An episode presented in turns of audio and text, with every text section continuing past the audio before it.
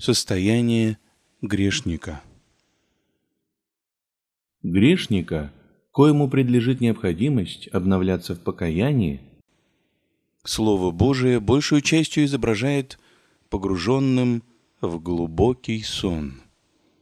Отличительная черта таких лиц не всегда явная порочность, но, собственно, отсутствие этой воодушевленной, самоотверженной ревности о богоугождении с решительным отвращением ко всему греховному, то, что у них благочестие не составляет главного предмета забот и трудов, что они, заботливые о многом другом, совершенно равнодушны к своему спасению, не чувствуют, в какой опасности находятся, не родят о доброй жизни и проводят жизнь холодную к вере, хотя иногда исправную и безукоризненную совне.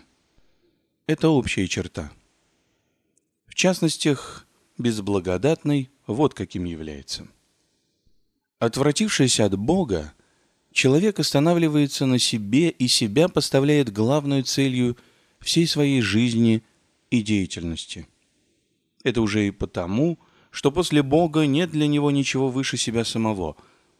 Особенно же потому, что, получив прежде от Бога всякую полноту, а теперь опустевший от Него, спешит он и заботится, как бы и чем бы себя наполнить. Образовавшаяся в нем пустота через отпадение от Бога непрестанно возжигает в нем ничем не удовлетворимую жажду, неопределенную, но непрестанную. Человек стал бездонную пропастью. Всеусиленно заботится он наполнить сию бездну, но не видит и не чувствует наполнения. Оттавил весь свой век он в поте, труде и великих хлопотах, занят разнообразными предметами, в коих чает найти утоление снедающей его жажды. Предметы сии поглощают все внимание, все время и всю деятельность его. Они — первое благо, в коих живет он сердцем.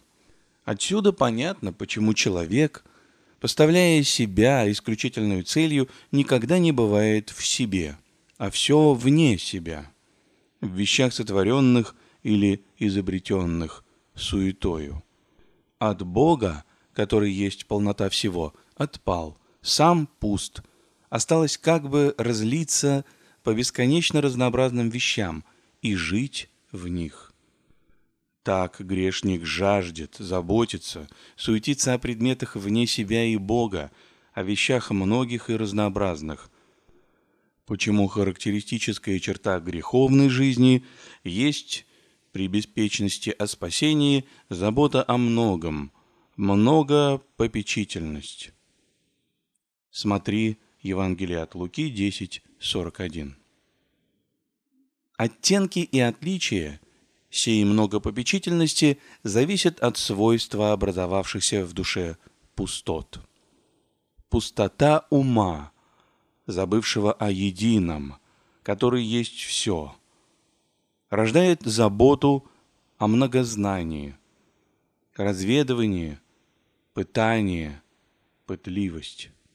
Пустота воли, лишившейся обладания единым, который есть все, производит много желания, стремление к многообладанию или всеобладанию, чтобы все было в нашей воле, в наших руках. Это любоимение. Пустота сердца, лишившегося наслаждения единым, который есть все, образует жажду удовольствий многих и разнообразных, или искание тех бесчисленных предметов, в коих чаем найти услаждение своих чувств, внутренних и внешних. Так грешник непрестанно в заботах о многознании, многообладании, многонаслаждении услаждается, овладевает, пытает. Это круговращение, в коем кружится он весь свой век. Пытливость манит – сердце чает вкусить сладости и увлекает волю. Что это так, всякий может поверить сам, устроив наблюдение над движениями души своей в продолжении хоть одного дня. В круговращении этом и пребывал грешник, если бы его оставить одного. Такова уж природа наша, когда состоит в рабстве греху. Но это круговращение в тысячу раз увеличивается и усложняется от того, что грешник не один. Есть целый мир лиц, кои то и делают, что пытают, услаждаются, стяживают, кои все, в сих видах, приемы привели в порядок, подчинили законам, поставили в необходимость всем, принадлежащим к их области, кои при взаимном союзе – приходя неизбежно в соприкосновение труд друг друга, и всем трении только возвышают в десятые, сотые и тысячные степени пытливость, любоимание, самоуслаждение, и в их распадении поставляя все счастье, блаженство и жизнь.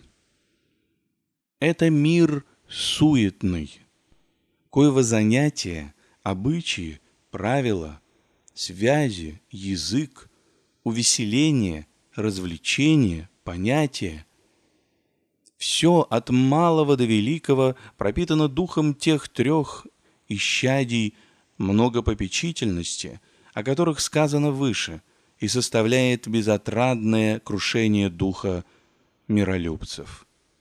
Состоя в живом союзе со всем этим миром – всякий грешник опутывается тысячеплетенную его сетью, закутывается в нее глубоко-глубоко, так что его самого и не видно. Тяжелое бремя лежит на всем лице грешника-миролюбца и на каждой его части, так что и малым чем пошевельнуться не по-мирски не имеет он сил, потому что тогда необходимо бывает ему поднять как бы тысячепудовую тяжесть потому за такое неосиливаемое дело и не берется никто, и не думает никто браться. Но все живут, движась по той колее, в какую попали. К большей еще беде. В мире всем есть свой князь, единственный по лукавству, злобе и опытности в обольщениях. Через плоть и вещественность, с коим смесилась душа по падении – Имеет он к ней свободный доступ и, подступая, разносторонне разжигает в ней пытливость, любоимание, сластолюбивую самоутешенность, разными своими прельщениями держит в них безвыходно, разными подущениями наводит на планы к удовлетворению их и потом или помогает выполнить их, или разоряет указанием других сильнейших планов. И все с одной целью – продлить и углубить пребывание в них. Это и составляет смену мирских неудач и удач. Богом неблагословенных. Князь сей имеет целое полчище слуг, подчиненных себе духов злобы. В каждое мгновение быстро носятся они по всем пределам обитаемого мира, чтобы там засеменять одно, в другом месте другое — углублять запутанных в сети греха, подновлять путы, ослабевшие и порвавшиеся, особенно же блюсти, чтобы никто не вздумал разрешиться от их уз и выйти на свободу.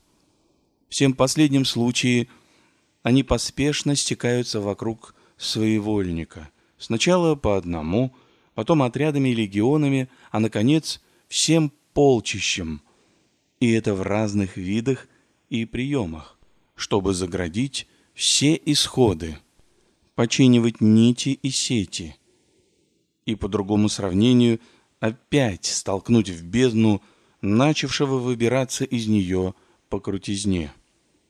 И есть у этого невидимого царства духов особые места, тронные, где составляются планы – получаются распоряжения, принимаются отчеты с одобрением или укором деятелей. Это глубины сатанины, по выражению святого Иоанна Богослова. На земле, в среде царства их из людей, места сии суть союзы злодеев, развратников, особенно неверов-кощунников, кои делом, словом и писанием всюду разливают мрак греховный – и заслоняют свет Божий. Орган, коим выражают они здесь свою волю и власть, есть совокупность обычаев мирских, пропитанных греховными стихиями, всегда одуряющих и отвлекающих от Бога. Вот строй греховной области. Всякий грешник весь в ней, но держится преимущественно чем-либо одним. И это одно может быть на вид иногда очень сносно и даже одобрительно. У сатаны одна забота, чтобы то, чем человек весь занят, где его сознание, внимание и сердце, было не Бог единственно и исключительно, а что-нибудь вне его. Чтобы, прилепившись к всему умом, волею и сердцем, он имел то вместо Бога и о том только заботился, о том разведывал, тем услаждался и обладал. Здесь не только страсти плотские и душевные, но и вещи благовидные, как, например, ученость, художественность, житейскость, могут служить узами, коими держит сатана ослепленных грешников в своей области, не давая им опомниться. Если посмотреть на грешника – в его внутреннем настроении и состоянии, то окажется, что он иногда и много знает, но слеп в отношении к делам Божьим и к делу своего спасения, что он хоть и непрестанно в хлопотах и заботах, но бездействен и беспечен в отношении к устроению своего спасения, что он хоть непрестанно испытывает тревоги или услады сердца, но совершенно нечувствителен ко всему духовному. В отношении к всему грехом поражены все силы существа. И в грешнике качествует ослепление, нерадение и нечувствие.